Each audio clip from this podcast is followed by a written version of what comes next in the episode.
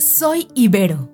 Hay egresados de la Ibero figurando en los festivales más importantes del mundo. Bueno, yo en la Ibero me convertí en cineasta y aquí conocí los colegas que me han inspirado eh, por muchísimos años.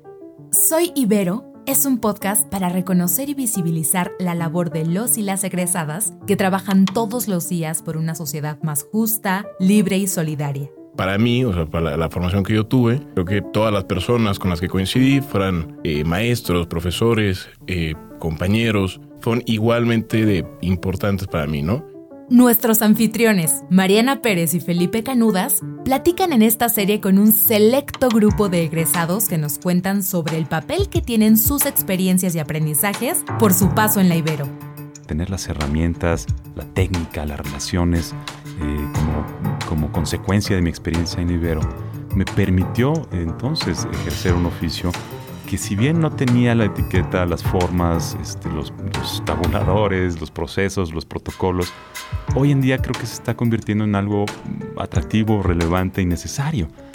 Disponible la primera temporada en plataformas de audio y en el sitio ibero99.fm.